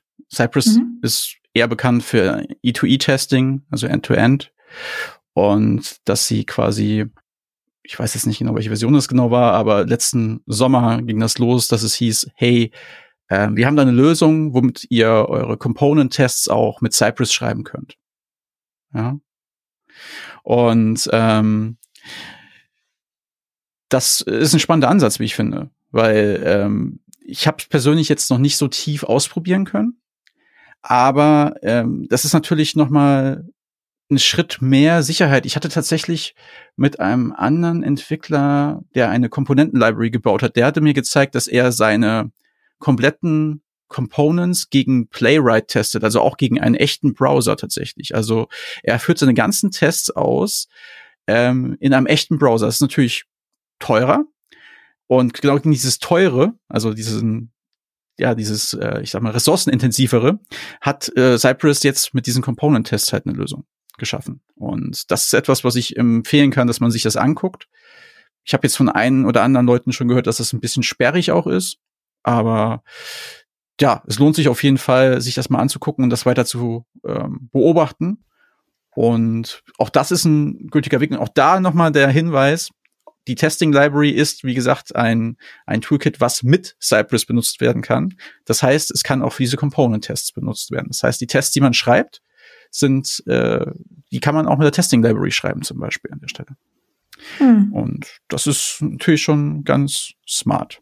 Also, und von daher hoffe ich, dass ich da noch ein bisschen Zeit habe, in Zukunft mich damit ein bisschen mehr zu beschäftigen, auch nochmal. Und das auch ein bisschen auszuprobieren an der Stelle. Und weil ich bin immer offen für Neues und natürlich ist es immer besser, einen richtigen Browser zu haben. Es hat immer diverse Vorteile. Aber auf der anderen Seite ist ja die Frage, wie oft braucht man es tatsächlich? Ich glaube, die Balance, also einfach die Option zu haben, zu entscheiden, ich mache jetzt äh, einen Component-Test mit Cypress und die restlichen mache ich vielleicht mit Jest und Testing Library oder V-Test und Testing Library. Aber so ein paar Stück, die hätte ich dann doch ganz gerne mal im echten Browser nochmal gerendert. Und wenn das schneller und mhm. effizienter geht, dann äh, auch gerne mit Cypress Component Tests. Und ich weiß, dass die bei Playwright auch da irgendwie dran arbeiten. Also ähm, für alle, die das lieber mögen, als E2E-Testing-Lösung, beziehungsweise ähm, ja, äh, Browser-gestützte Testing-Umgebung, ist das auf jeden Fall eine Alternative dann ansonsten habe ich, glaube ich, so weiter nichts mehr auf dem Herzen. Wir haben über sehr viele Dinge gesprochen. Ähm, von, ich bin, ich bin so ein bisschen zurück in die Zeit versetzt, so 2006 gerade, und ich denke immer noch so, wie, wie das da so war. Ähm, mhm. Weil es gibt auf jeden Fall jetzt keine Ausreden mehr, um nicht dann endlich und damit der Call to Action dann hier äh, mal anzufangen, ordentliche Tests zu schreiben. Also sogar im, im E2E-Bereich, ihr habt's gehört, ähm, es ist nicht schwierig mh, mm, und man muss es einfach nur anfangen. Das vielleicht so äh, nochmal ähm, als der Punkt, ähm, den man sich mitnehmen sollte. Gerade weil, mh, mm, wenn die ein oder der andere von euch jetzt so ein bisschen verbrannt sind, weil ihr vor vielen Jahren mal probiert habt mit den Tests und das hat alles irgendwie so sperrig äh, nur geklappt oder gar nicht geklappt oder so. Vielleicht ist jetzt der Zeitpunkt, es einfach nochmal zu probieren, weil es einfach viel geiles Tooling gibt, viel cooles Tooling gibt. Absolut. Ja, ich denke, das, das Dilemma, haben, was, was ich sonst habe, haben wir jetzt quasi dadurch nochmal angesprochen mit so, ach ja, und Cypress ist ja eigentlich End-to-End, -End, aber wir können jetzt auch einfach äh, Components damit testen. Und auch bei Chest, und dann gibt es teilweise Snapshots, ähm, hatte ich aber auch teilweise das Gefühl, mit Chest kann man halt auch schon sehr viel Integration oder äh, in einer die, äh, vielleicht merkwürdigen Art und Weise auch wiederum äh, End-to-End -End machen. Und die Schwierigkeit meiner Erfahrung nach liegt darin, sich erstmal zu entscheiden. Und da gibt es ein paar gute Blogartikel. Ich habe sie jetzt gar nicht im, ähm, im Hinterkopf, aber ich schaue da nochmal, dass, ich, dass wir die dann auch in den Schaunotizen verlinken. Kann aber auch wirklich nur das unterstützen, was Hans gerade meinte. Anfangen ist auf jeden Fall besser als nicht anfangen. Ich habe zum Beispiel jetzt äh, bei unserer Applikation erstmal mit Chest angefangen. Ganz simpler Grund. Ich war gerade schneller da drin, ähm, Jan at Test zu schreiben, anstatt von Jan at Cypress. Das, das war wirklich so, das war wirklich in dem Moment heraus entstanden. Und das, das, das funktioniert auch so. Ähm, man kann Cypress dann auch immer noch ändern. Und jetzt ist halt so ein bisschen, aber was ist mit diesem V-Test? Sollte man eher auf das warten? Ähm, das wird sich dann mit der Zeit schon ergeben. Und soweit ich von allem gehört habe, ist das Migrieren dann am Endeffekt doch, doch eher einfach bei den verschiedenen Tools. Genau, also nicht warten, sondern tatsächlich starten und machen, weil es wird besser. Also die Codequalität ja. wird besser.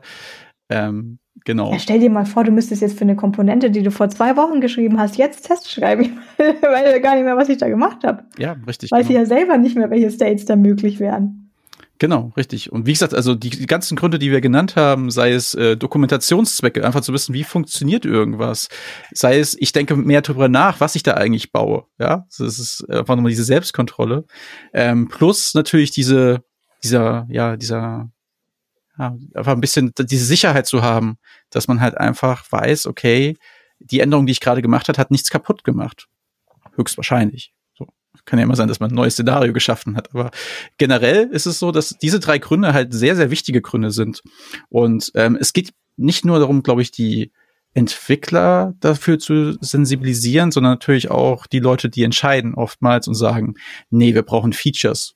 Ja, wir brauchen keine Tests. So, ich brauche einfach nur, ich muss ja was verkaufen da draußen. Ja, die Leute wollen Features haben. Kein User interessiert, du Tests geschrieben hast. Das stimmt ja auch so nicht. Weil wenn die Software kaputt ist, dann interessiert es auch den User, weil das wäre wahrscheinlich nicht passiert, wenn man Tests geschrieben hätte. Das ist ja so eine Kausalität, die entsteht, ne? Das ist ja so ein Zusammenhang. Und äh, von daher, ich hatte da so ein paar schöne Slides gehabt ähm, auf dem äh, View Day und auf der Enter.js, wo ich auch einen Vortrag über das Thema auch mit da gehalten hatte.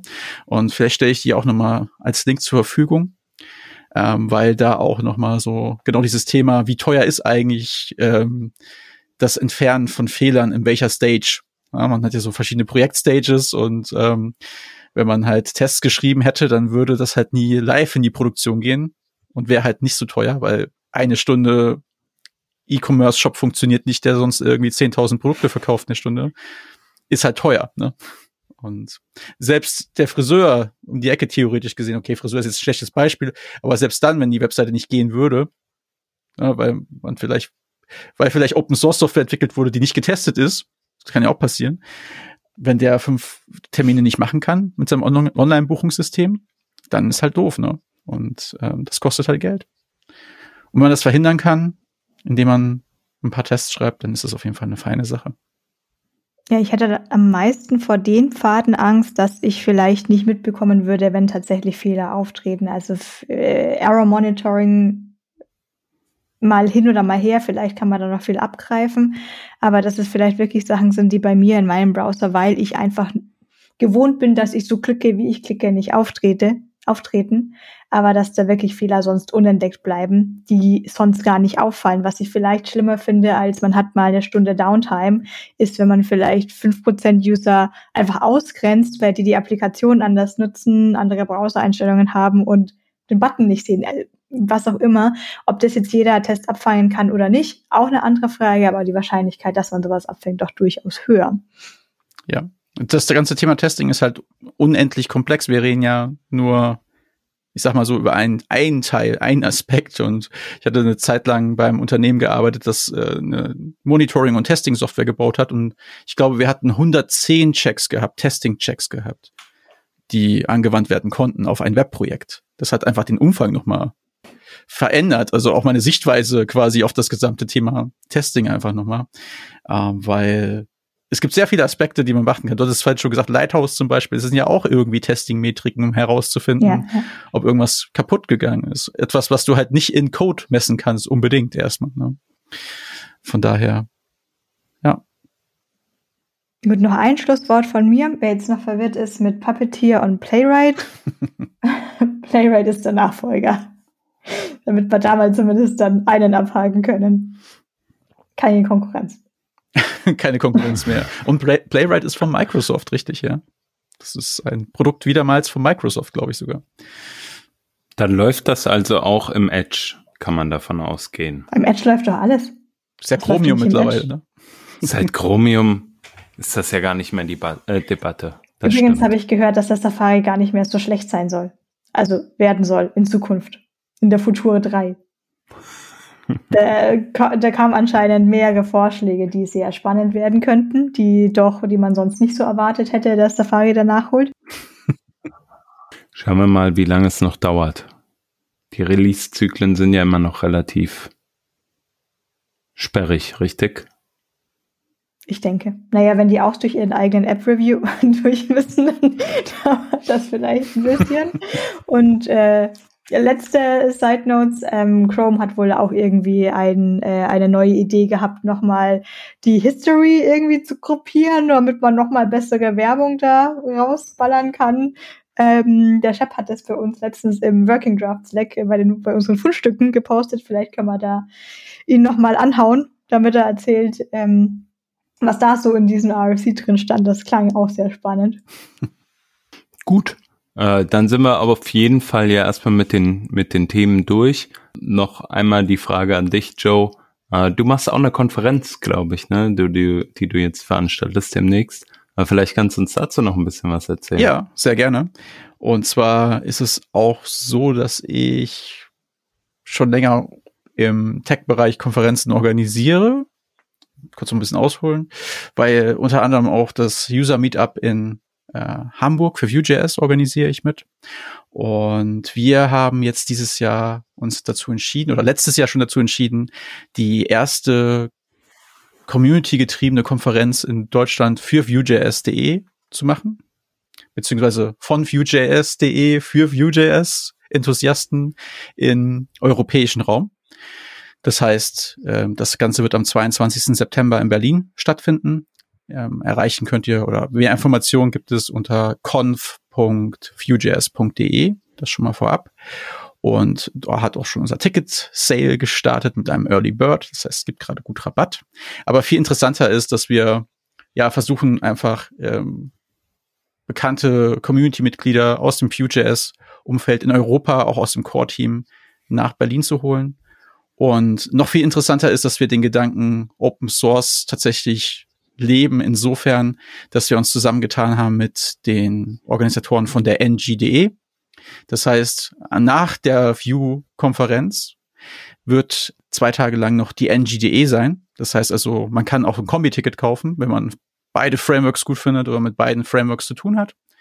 Und auch da erwarten ein internationale Top-Speaker. Wir haben aber auch ein Call for Paper, wo ihr gerne auch Vorträge reinreichen könnt die wir dann ja mit einer Jury quasi durcharbeiten und ja, wir unterstützen uns da quasi gegenseitig. Das heißt, wir organisieren zusammen die ViewConf und wir organisieren zusammen die NGDE. Das heißt für mich auch vier Tage Konferenzorga.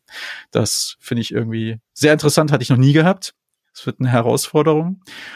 Und von daher ähm, würden wir uns natürlich freuen über jeden Zuschauer, über jeden Gast. Es ist sehr viel Raum geschaffen zum Netzwerken und Austauschen. Und ich glaube, nach den letzten zwei Jahren, toi toi toi, wir drücken natürlich die Daumen, dass das auch dementsprechend stattfinden kann, ist das mal wieder angebracht, dass man sich auch vor Ort treffen kann und nicht nur remote. Von daher freuen wir uns über jeden Teilnehmer. Wir haben Platz für 500 Leute pro Veranstaltung und haben, wie gesagt, sehr coole Speaker und Speakerinnen schon am Start. Und von daher schaut gerne auf conf.vue.js.de. Ja, cool, dann freuen wir uns da drauf. Dann der Teaser für nächste Woche. Da haben wir ein ganz anderes Thema in petto und zwar Web Bluetooth, Web USB und Web NFC. Dann bleibt nur zum Schluss zu sagen, wir freuen uns natürlich immer über iTunes Sternchen, äh, Spotify Likes oder was es da gibt und was auch immer. Natürlich freuen wir uns auch wahnsinnig, wenn ihr uns äh, Freunden und Freundinnen und Kollegen und Kolleginnen weiterempfehlt. Und natürlich, falls ihr irgendein Thema habt, das ihr besprechen möchtet, ob das jetzt frei heraus oder weil ihr da drin Experte, Expertin seid, schreibt uns gerne auf Twitter oder per E-Mail. Dann für eine Gastsprecher, Gastsprecherin-Rolle. Da würden wir uns natürlich auch super freuen. Ansonsten, ähm, Joe, dir vielen, vielen lieben Dank für all dein Wissen, was du uns heute äh, mit uns geteilt hast. Ähm, ich habe das Gefühl, dass es vielleicht wirklich äh, manchen doch die, den Einstieg nochmal ins Testing vielleicht erleichtern könnte. Oder zumindest äh, habe ich jetzt mal verstanden, wann ich wie die Testing Library doch einsetzen kann, anscheinend einfach immer und überall. Und dann wünsche ich euch auch einen schönen Abend und dann hören wir uns beim nächsten Mal wieder. Tschüss. Tschüss. Vielen Dank, dass ich da sein durfte. Ciao. Cool, dass du da warst. Dank dir. Ciao.